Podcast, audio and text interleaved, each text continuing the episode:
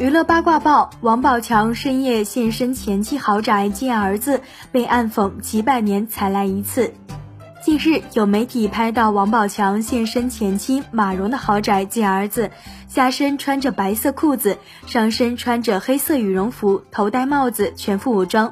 据悉，王宝强只在马蓉的豪宅待了五分钟，就迅速离开了。可见，王宝强也不是很想和马蓉有太多交集。接到儿子后，一刻也不想留下来。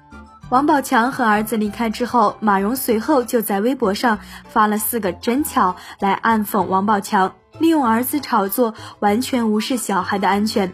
两个人在二零一六年被曝婚变，并闹上法院，在二零一八年官司才落幕。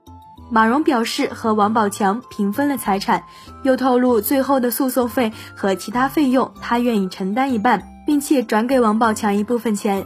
也有网友查出诉讼费呢，暗示出财产约为九千二百万左右，一半的财产呢，也就是约四千六百万左右。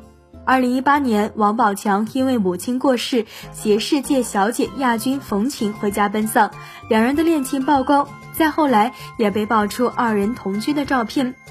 两人的亲密感情发展顺利，但都被王宝强工作室予以否定。不管事情到底是什么样子，既然离婚了，孩子的抚养权也都各有归属了，就好聚好散吧。同时呢，也希望他们都能找到各自的幸福生活。对此你怎么看？欢迎在评论区留言讨论。本期内容呢就到这里，下期呀精彩继续。